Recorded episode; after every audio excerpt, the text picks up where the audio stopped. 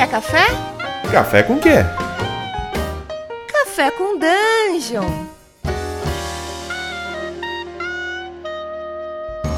Bom dia, amigos do Regra da Casa! Está começando mais um Café com Dungeon, a sua manhã com muito RPG. Eu sou o Cello e tô tomando um frasco aqui de ácido de xenomorfo, porque vou continuar falando hoje de Alien, o RPG.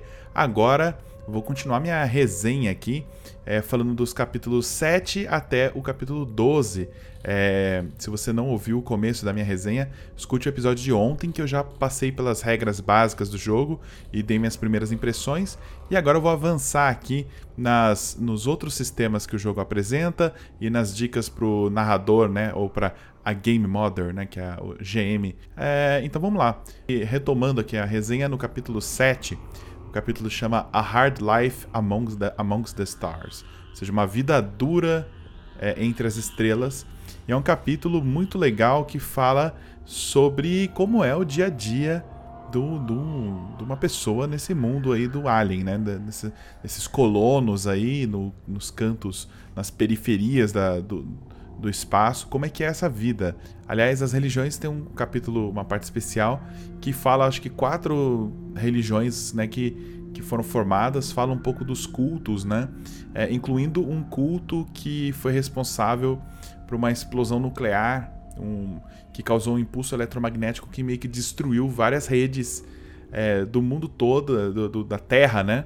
Então isso explica porque o mundo deixou de, de ter aquela grande é, rede de computadores como a internet assim e parou de ter tipo dados em nuvem e as pessoas voltaram a usar mídia física, tá ligado? Porque é, eles perderam muitos dados e tal, então aos poucos ainda se recuperando. Então, enquanto isso, as pessoas estão usando ainda CDs, né? Mas são CDs diferentes, né? São tipo umas mídias físicas que aguentam tipo 100 teras ou mais, assim, de informação num discozinho minúsculo, né? Então é, é engraçado que é, voltou-se a usar mídia física depois desse, desse evento e tem a ver com religião, né? Era uma religião tecnofóbica lá que, que tentou destruir é, tudo que era tecnologia do mundo e quase conseguiu, né?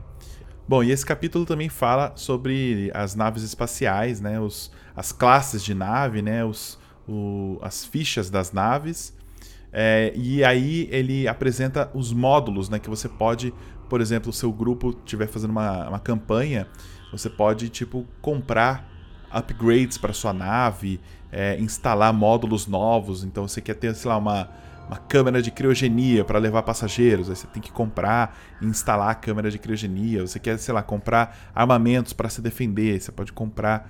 É, os docks de armas assim externos. Então você vai tem tipo um minigame assim, você pode criar uma ficha para sua nave e tem um minigame de aos poucos e fazendo um pimp my ride, né, e, e deixando ela do jeito que você quiser. E aí por último nesse capítulo ele fala do combate é, espacial.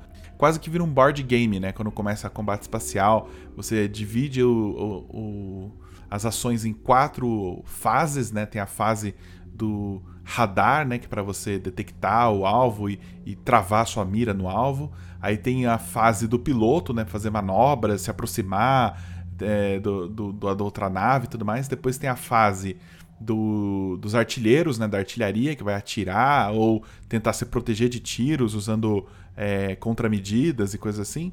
E aí, por último, tem a fase da engenharia, que é para tentar consertar coisas que estragaram na nave e tudo mais. Aí você repete essas quatro fases né? E só o capitão né, de cada nave rola iniciativa, né? Rola não, né? Puxa uma carta de iniciativa e ele usa um sistema diferente que é você determina em segredo o que, que você está fazendo e o mestre também e você revela ao mesmo tempo. E aí quem ganhou a iniciativa, a ação ocorre primeiro. Então tem um sisteminha diferente aí do, do combate normal. É, e é legal que também ele coloca é, cargos diferentes para os jogadores. Então, quando começa um combate espacial, você tem um capitão que vai dar as ordens, você tem o artilheiro, o engenheiro, você tem o, o, o técnico do radar. O... Então, cada um vai para um canto né? E, e, faz uma coisa. Então, é, combate com as naves é um negócio que envolve todo mundo do grupo, assim. Mas costuma ser bem letal, assim, coisa que não dura mais de dois rounds, assim. Um, um combate de naves, porque começa a tomar tiro, principalmente se sua nave tiver uma diferença tecnológica muito grande entre elas, você leva um tiro ali, você já pode, meu, despressurizar a nave inteira e morrer todo mundo. Então é realmente perigoso, mas eu achei bem legal esse, esse subsistema aí dentro do jogo de combate espacial. Achei bem interessante. Não é super complicado, né?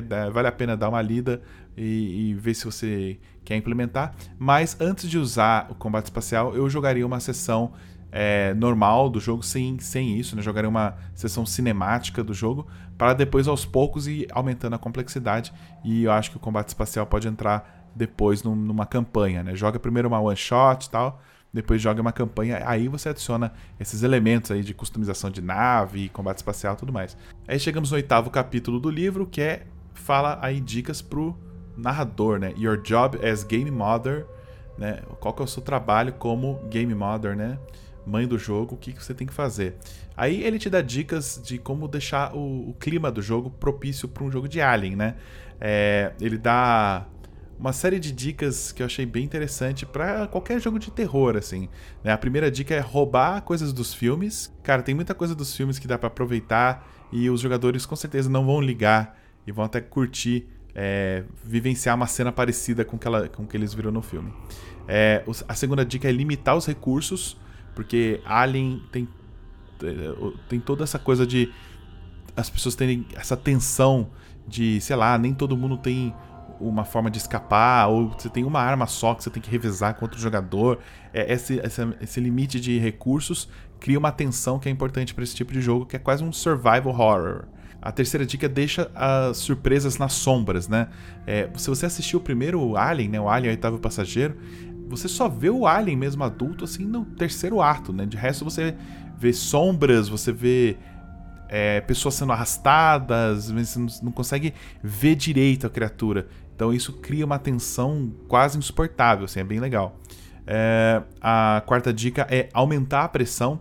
É, aumentar a pressão assim, você começa colocando alguns problemas fáceis de serem resolvidos ou manejáveis e aos poucos você vai aumentando a quantidade de problemas que vai dando na nave, a ponto do grupo ter que decidir, assim, sacrificar coisas importantes para salvar outras.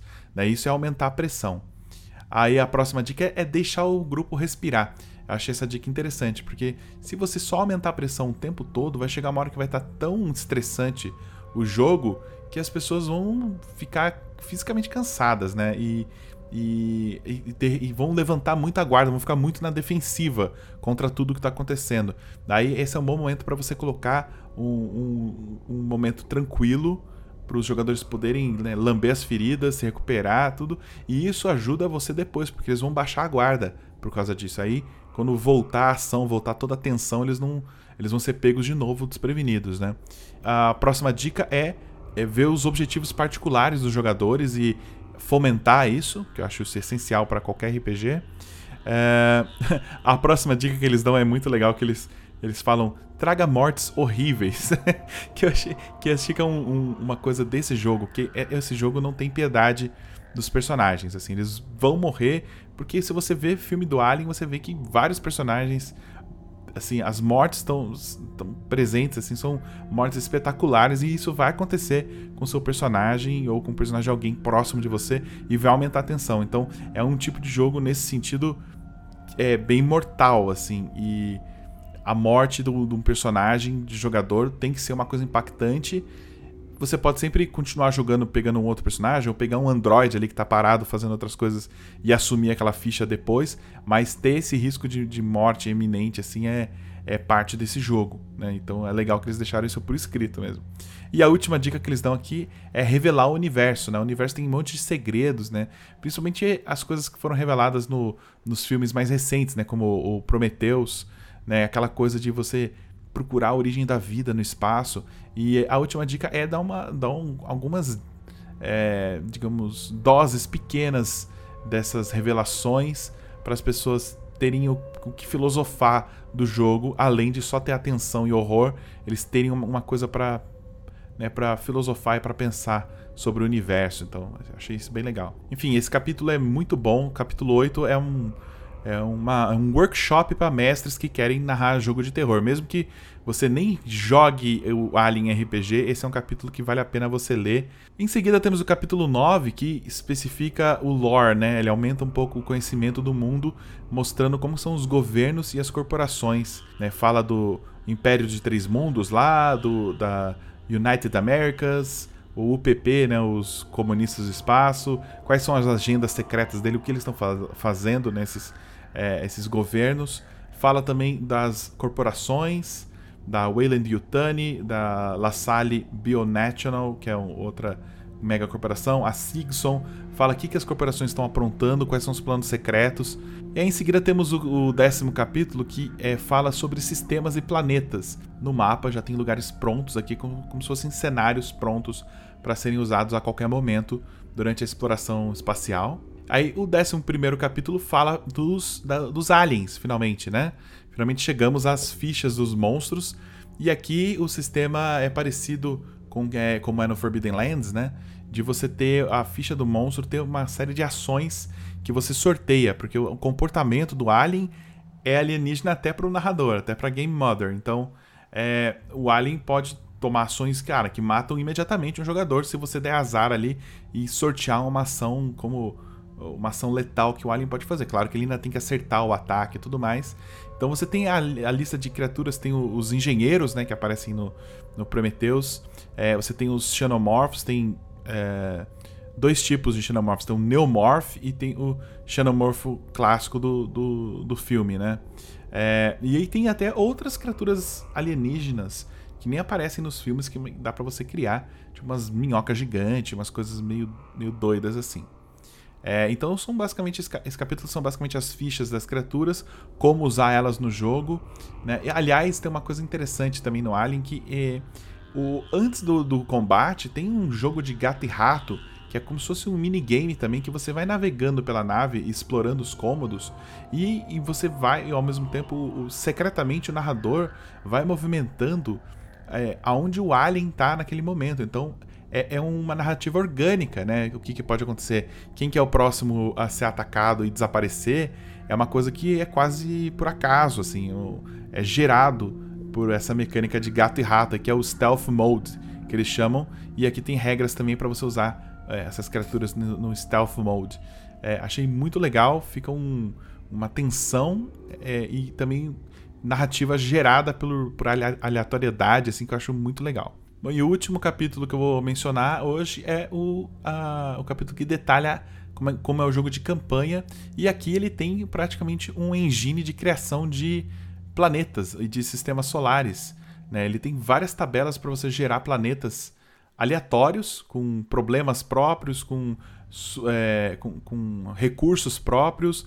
E aí você pode deixar o grupo, por exemplo, viajar pelo espaço não catalogado e procurar por planetas novos e gerar eles completamente aleatoriamente. Eu achei isso genial.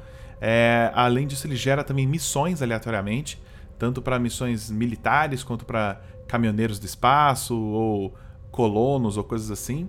Aí também tem a lista de encontros que você pode jogar como um encontro aleatório a qualquer momento durante essa navegação aí pelo, pelo mapa. É, tem a lista de NPCs e por último, ele te dá um lugar legal para iniciar a sua campanha, que é a estação Novgorod, que é um ele, dá, ele detalha tudo sobre essa estação para você usar ela como pontapé inicial é, da sua campanha. Então, assim, achei esse capítulo excelente porque eu gosto muito é, de criação, eu gosto muito dessa coisa de gerar o conteúdo por tabelas assim e depois visualizar como é esse lugar. É um, é um negócio que diverte o narrador também, né? Porque talvez ele não precise se preparar tanto para o jogo, ele vai gerar as situações do jogo. Eu acho isso muito legal. Bom, e, e por, por último, né? O 13 terceiro capítulo eu vou falar no, no futuro, não sei se num podcast ou, ou num vídeo no RPG Planet, porque o 13 terceiro capítulo é a aventura pronta que vem no, no jogo que chama Hope's Last Day, que eu pretendo narrar. Então, depois que eu narrar essa aventura, eu vou ter mais informações, eu vou compartilhar o que, que eu achei dela, então por enquanto eu não vou falar dela aqui. Então, para encerrar essa, essa minha overview e resenha do Alien RPG, eu vou falar um ponto forte e um ponto fraco do, do jogo antes de encerrar. Aliás, é difícil um ponto forte só, porque eu, eu gostei de muita coisa. Mas uma coisa que eu gostei é que ele é um jogo complexo, mas não é complicado. Né? Eu vejo tipo Rogue Trader, por exemplo, é um jogo muito legal, mas que você precisa tirar um, fazer um TCC para aprender a jogar. E eu já mencionei no outro episódio que aquele sistema de estresse, os dados de estresse, eu achei sensacional. Ah, e um ponto negativo, só eu acho que um ponto negativo é o sistema de talentos, que eu acho meio desnecessário. É, acho que o jogo já tem tanta coisa para fazer que eu sei que o talento tá lá para diferenciar uma ficha da outra e dar uma, uma customização a mais, mas eu achei os talentos meio é, não muito impactantes assim. Mas também não, né, como eu disse no, no, episódio de ontem, não é uma coisa que atrapalha, não é uma coisa que eu pretendo tirar do jogo quando for mestrar, não vai ser nenhuma dor de cabeça, só é uma coisa que eu acho que poderia ser um pouco mais impactante assim. É, de resto, gostei muito, gostei do equipamento, da, das listas de armas e tudo mais e não vejo a hora de jogar. Então vou mestrar essa aventura que vem junto aí. E no futuro próximo aí eu pretendo fazer uma resenha só da aventura que vem junto no, no Alien RPG. Quem sabe eu faço um stream jogando ela, alguma coisa assim. Eu vou, vou, vou ver o que eu faço com ela. Bom, gente, então espero que tenham gostado. Então, essa foi minha, minha conclusão aí. Se eu fosse dar uma nota de, de 0 a 10, eu daria um, um 9. Não sei porque não ganha 10. Acho que talvez algumas coisas no, na, na, diagramação me incomodaram para não dar 10, assim, algumas coisas estão meio separadas e deviam estar juntas, assim, me irritou um pouco. É, mas de resto, cara, livraço, recomendo muito. Recomendo também, além do livro, tentar comprar o kit que vem, é, o livro físico, eu tenho PDF só. É, o livro parece muito bonito e também aqueles é, kits de marcadores. Esses marcadores são muito usados, principalmente em combate espacial. É, as cartas, tudo mais, são legais, os dados especiais são legais, mas não são tão importantes quanto o kit de marcadores. Então recomendo isso também. Eu pretendo ir atrás do, dos marcadores em breve. Então é isso, gente. Até, até a próxima.